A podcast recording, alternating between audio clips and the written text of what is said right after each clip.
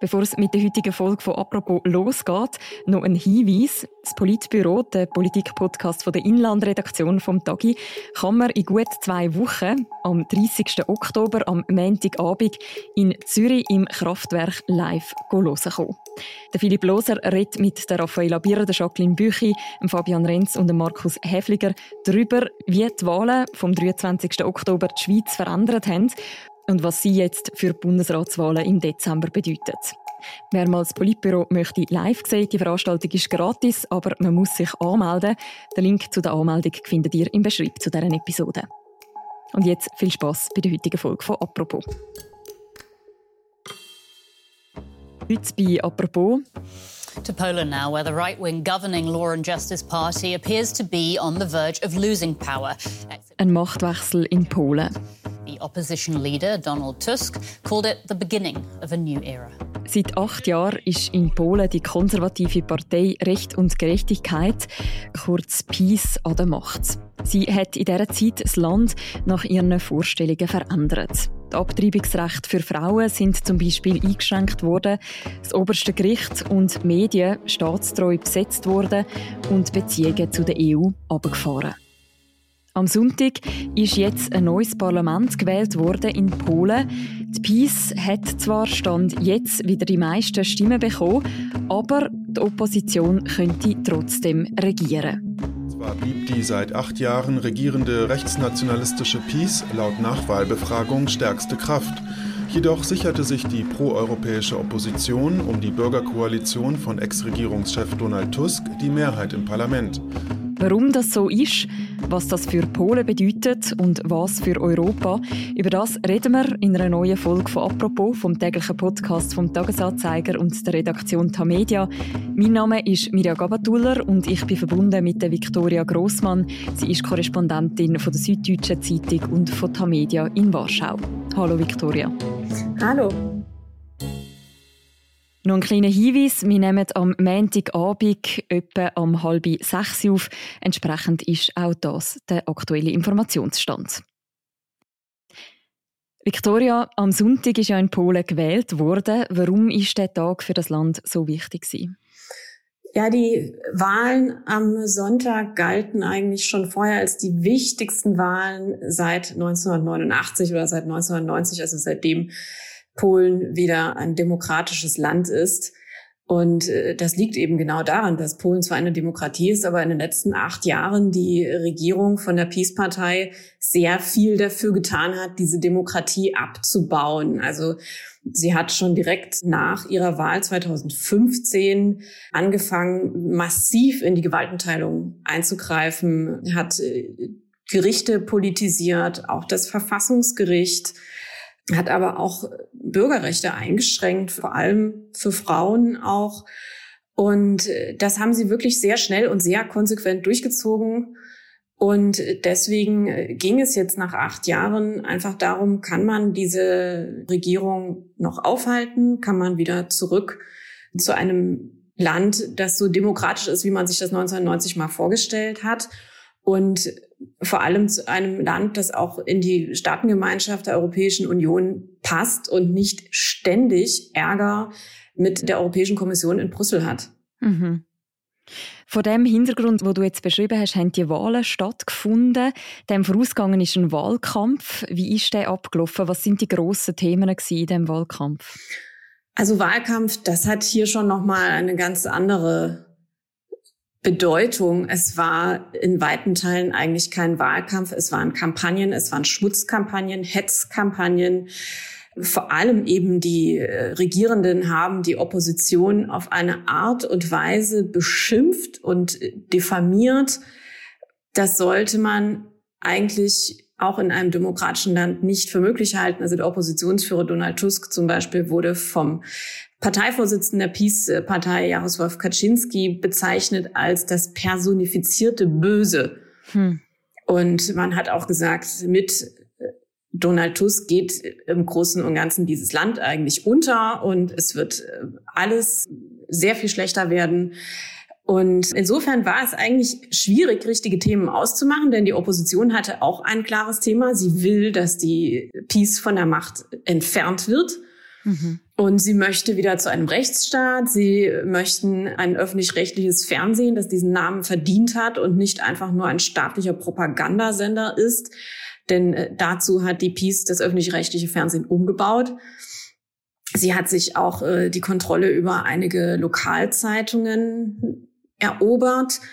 Sie hat wirklich eben nicht nur Gerichte, sondern auch Institutionen oder auch äh, Ämter mit ihren Leuten einfach besetzt. Also man hat dann so das Gefühl, die sind wirklich überall, auch in, in halbstaatlichen Unternehmen und so weiter.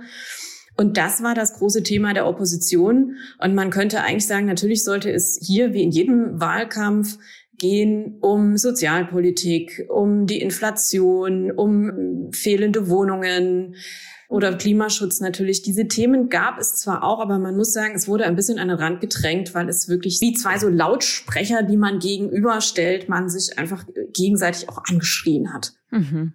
Also die Opposition hat sehr stark darauf gesetzt, Demokratie oder die Rechtsstaatlichkeit wieder herzustellen. Und auf der anderen Seite, PiS, wo im Moment regiert, hat zum Teil auch persönliche Angriffe gegen die Opposition gefahren. Und in dieser Stimmung ist nachher gewählt worden am Sonntag. Wir müssen an dieser Stelle sagen, das Wahlergebnis ist noch nicht offiziell. Bestätigt wird das vermutlich heute. Aber was weiß man jetzt schon über die Resultate? Ja, wir haben schon 21 äh, Uhr haben die Wahllokale geschlossen und dann gab es eine erste Wahlnachbefragung, sogenannte Exit Polls. Und dann wurde schon gleich sehr deutlich zwei Dinge. Die Peace ist die stärkste Kraft. Damit hatten alle Umfragen vorher auch gerechnet. Und die zweite große Nachricht, die Opposition kommt auf eine Mehrheit. Mhm. Und die Peace eben nicht. Und die Peace hatte äh, zuletzt eine absolute Mehrheit. Das heißt, sie brauchte keinen Koalitionspartner. Und man wusste vorher schon, dass sie wahrscheinlich auf einen Koalitionspartner angewiesen sein wird. Aber den, den gibt es nicht. Mhm. Entsprechend hat sich auch die Opposition selber als Siegerin bezeichnet. Eben allen voran Donald Tusk, wo sie anführt.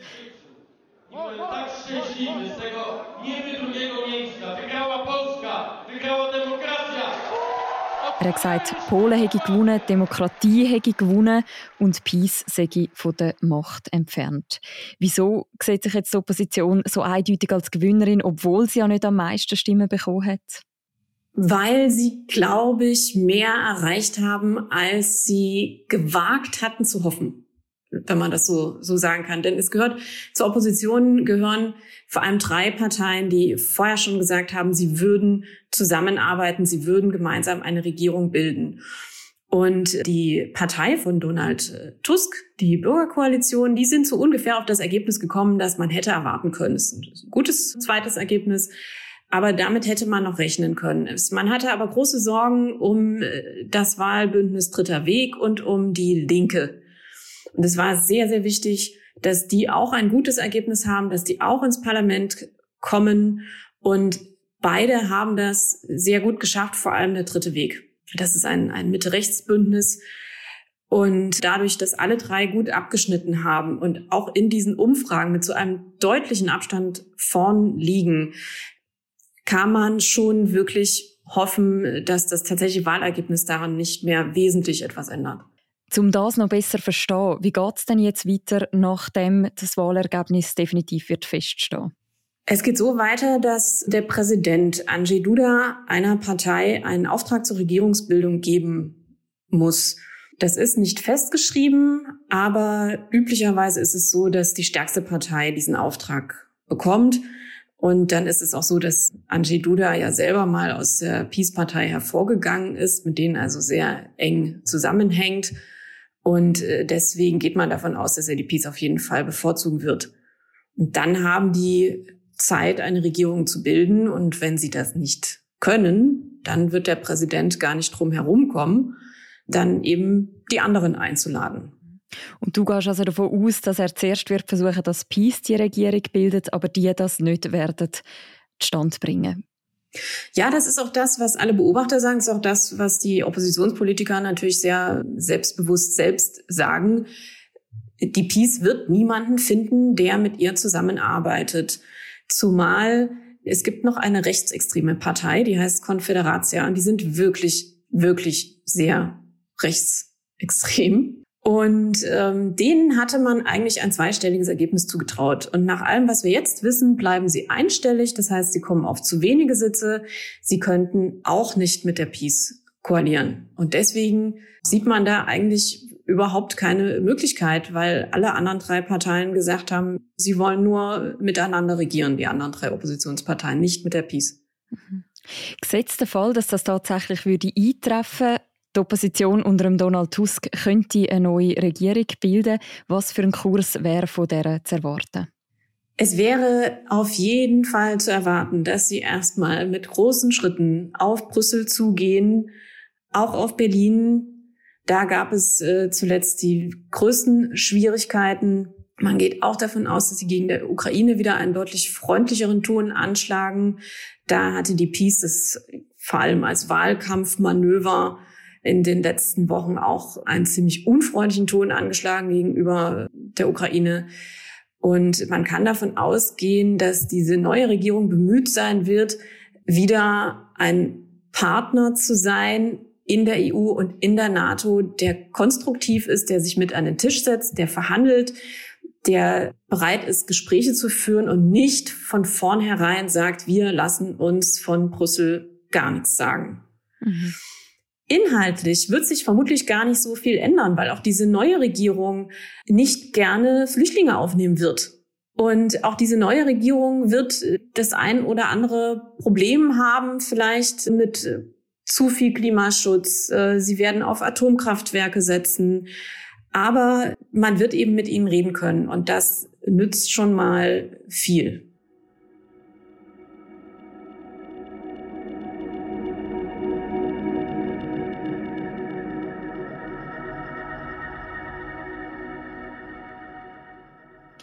Du sagst, der Wechsel wäre vielleicht gar nicht so groß. Ich möchte noch darauf schauen, wie einfach es überhaupt wäre in einem Land, wo jetzt seit acht Jahren von der Peace prägt worden ist, auch immer zunehmend autoritärer regiert worden ist, wie du am Anfang gesagt hast. Wie einfach wäre es da überhaupt, politisch den Kurs zu wechseln? Du sprichst genau das richtige Thema an. Es wäre nämlich überhaupt nicht einfach. Es ist gar nicht einfach. Es ist unfassbar schwierig, nach acht Jahren, in dem man die Freiheit der Justiz abgebaut hat und auch die Pressefreiheit stark eingeschränkt hat, das einfach wieder rückgängig zu machen. Denn wie stellt man Rechtsstaatlichkeit und demokratische Grundsätze wieder her, wobei man gleichzeitig auch rechtsstaatlich handeln muss? Mhm. Also man kann natürlich nicht einfach hergehen und sagen, ich entlasse alle Richter und alle Journalisten, die von der Peace eingesetzt wurden, denn die haben Verträge und es gibt Grundlagen für all das. Also das wird auch sehr lange dauern. Und das ist etwas, was diese Regierung natürlich von Anfang an unter einen großen Druck setzt, dass sie eigentlich schnell reagieren wollen, weil zum Beispiel daran, dass sie in der Rechtsstaatlichkeit Fortschritte machen. Daran hängt auch, dass sie von der EU wieder Geld bekommen, das im Moment blockiert ist. Aber das ist eben wirklich alles eine sehr vertragte Aufgabe und man kann sie gar nicht darum beneiden. Mhm. Zusätzlich kommt ja auch dazu, dass doch ein Drittel der Wählerinnen und Wähler in Polen Peace gewählt haben. Welche Rolle spielt die Polarisierung jetzt, wenn es darum geht, dass Polen einen Machtwechsel vor sich hat? Ja, auch da hat äh, die Peace wirklich ganze Arbeit geleistet. Das ist das, worauf ein jeder Hinweis, was man auch sehen kann, auch jetzt dann an den Wahlkarten, die erstellt werden. Das, das Land ist tatsächlich äh, geteilt in Ost und West, in Städte und Dörfer. Und es ist eben auch diese Polarisierung wirklich auch sehr vorangetrieben worden durch diese Peace-Politik, wir in Polen verlassen uns nur auf uns und äh, sonst auf niemanden und wir allein gegen alle und nur bei uns findet ihr euer Zuhause und alle anderen bedrohen euer Zuhause. Alle anderen, alle anderen sind Flüchtlinge, Homosexuelle, Deutsche, Russen und zwar einfach alles so in dieser Reihenfolge nebeneinander. Mhm. Es wird einfach nicht diskutiert, dass Deutschland natürlich ein Verbündeter ist sondern man hat einfach an allen Seiten Fronten aufgemacht und die, diese Erzählung gehabt, nur die Peace kann euch eure Heimat bewahren und euch vor allem schützen. Und das ist wirklich sehr weit gediehen. Diese Risse, diese politischen gehen mitten durch die Familien durch. Und ich glaube, dass dieser Wahlkampf auch privat für viele Menschen sehr, sehr anstrengend gewesen ist. Und tatsächlich, es haben wieder sehr viele Menschen die Peace gewählt. Es ist, man muss es sagen, ein sehr gutes Wahlergebnis. Viele Parteien würden sich sowas wünschen. Und äh, dadurch, dass dieses ja auch wirklich sehr viele Menschen gewählt haben, werden wir möglicherweise am Ende sehen, dass in absoluten Zahlen genauso viele oder mehr Menschen die Peace gewählt haben als in den Jahren zuvor. Und damit hat die Peace, auch wenn sie in die Opposition geht, ein sehr starkes Mandat. Und wir sollten da vorsichtig sein, dass man mit der Peace jetzt schon abschließen kann. Das heißt, wenn ich dir zulasse, dass das vermutlich auch noch eine Weile wird dauern, bis Polen sich wieder neu gefunden hat nach diesen Wahlen. Wenn man jetzt aber das Resultat anschaut und auch das Ergebnis, das die Opposition gemacht hat, ist denn das ein Stück weit auch ein Zeichen, dass da auch ein gesellschaftlicher Wandel stattgefunden hat? Ja, und für diesen Wandel steht auch die Wahlbeteiligung. Wir haben eine Rekordwahlbeteiligung äh, gesehen von mehr als 70 Prozent. Das hat es in Polen noch nie gegeben seit 1990. Da ist man höchstens mal auf 62 Prozent gekommen. Die Leute sind hier Schlange gestanden und auch daran zeigte sich, dass viele Leute wirklich einen Wandel haben wollten und selbst Politiker sagen einem, dass doch die Gesellschaft eigentlich viel offener, viel liberaler, viel progressiver, viel toleranter ist, als viele Parteien das abbilden können. Es gibt zum Beispiel Umfragen, die zeigen, dass äh, zwischen 70 und 80 Prozent der Bevölkerung für eine Fristenregelung bei Abtreibungen sind, also für legale Schwangerschaftsabbrüche. Und das ist ja ein Thema, das ist im Moment in Polen praktisch fast ganz verboten, einen, einen Abbruch vorzunehmen.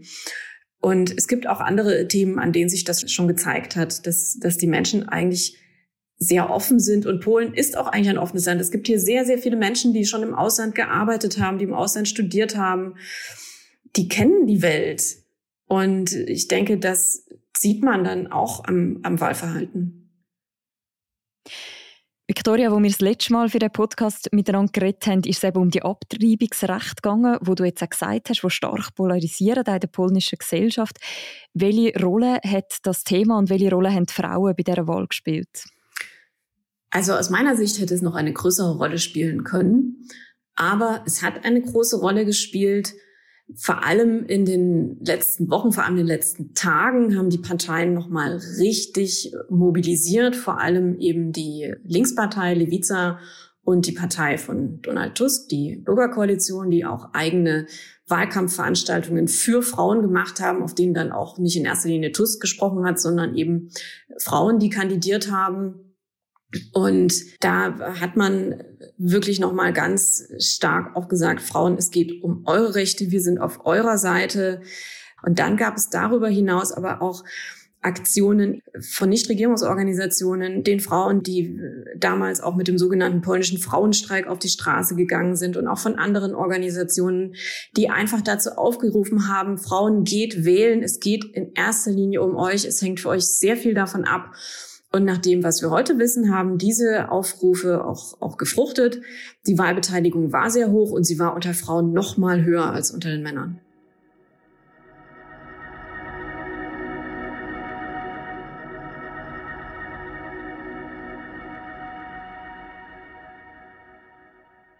Wenn man jetzt aus heutiger Perspektive schaut, welche Bedeutung wird die Wahl haben für Polen und auch für seine Gesellschaft?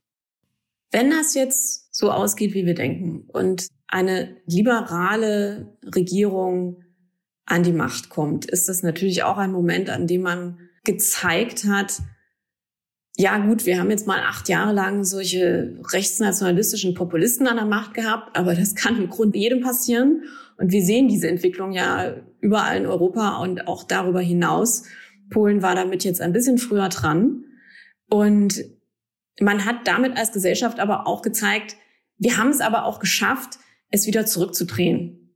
Und das geht. Und das ist etwas, was sich, glaube ich, auch andere Länder dann mal ganz genau anschauen könnten. Wie ist das eigentlich alles gekommen in Polen? Wie hat diese Peace es geschafft und wie hat die andere Seite es geschafft, das wieder zurückzuerobern. Und ich glaube, dass die Politiker da einen großen Lernprozess auch durchgemacht haben, indem sie eben anerkannt haben, dass die Bevölkerung viel liberaler denkt. Zum Beispiel die Partei von Donald Tusk, das ist eigentlich eine eher konservative Partei, die zusammen mit der deutschen CDU in der Europäischen Volkspartei im Europäischen Parlament sitzt. Und die CDU in Deutschland, die sind nicht für eine Legalisierung von Abtreibungen. Und auch die Partei von Donald Tusk war das ganz lange nicht. Und dann haben sie gemerkt, das geht so nicht weiter, die Leute wollen das. Und dann haben sie sich darauf eingestellt. Und ich glaube, es war auch so, dass die Peace in ihrem konservativen, kirchlichen, sehr eng gestecktem katholischen Denken sich vielleicht ein bisschen auch verrannt hat. Das ist vielen Leuten dann einfach wirklich gegen den Strich gegangen, auch wenn sie vielleicht auch in die Kirche gehen und katholisch sind. Aber diese extreme Intoleranz, dieses Ausschließen von ganzen Menschengruppen, ich glaube, das ging dann doch vielen so gegen den Strich, dass man diese Gegenbewegung dann gesehen hat, dass man umso liberaler geworden ist auf der anderen Seite.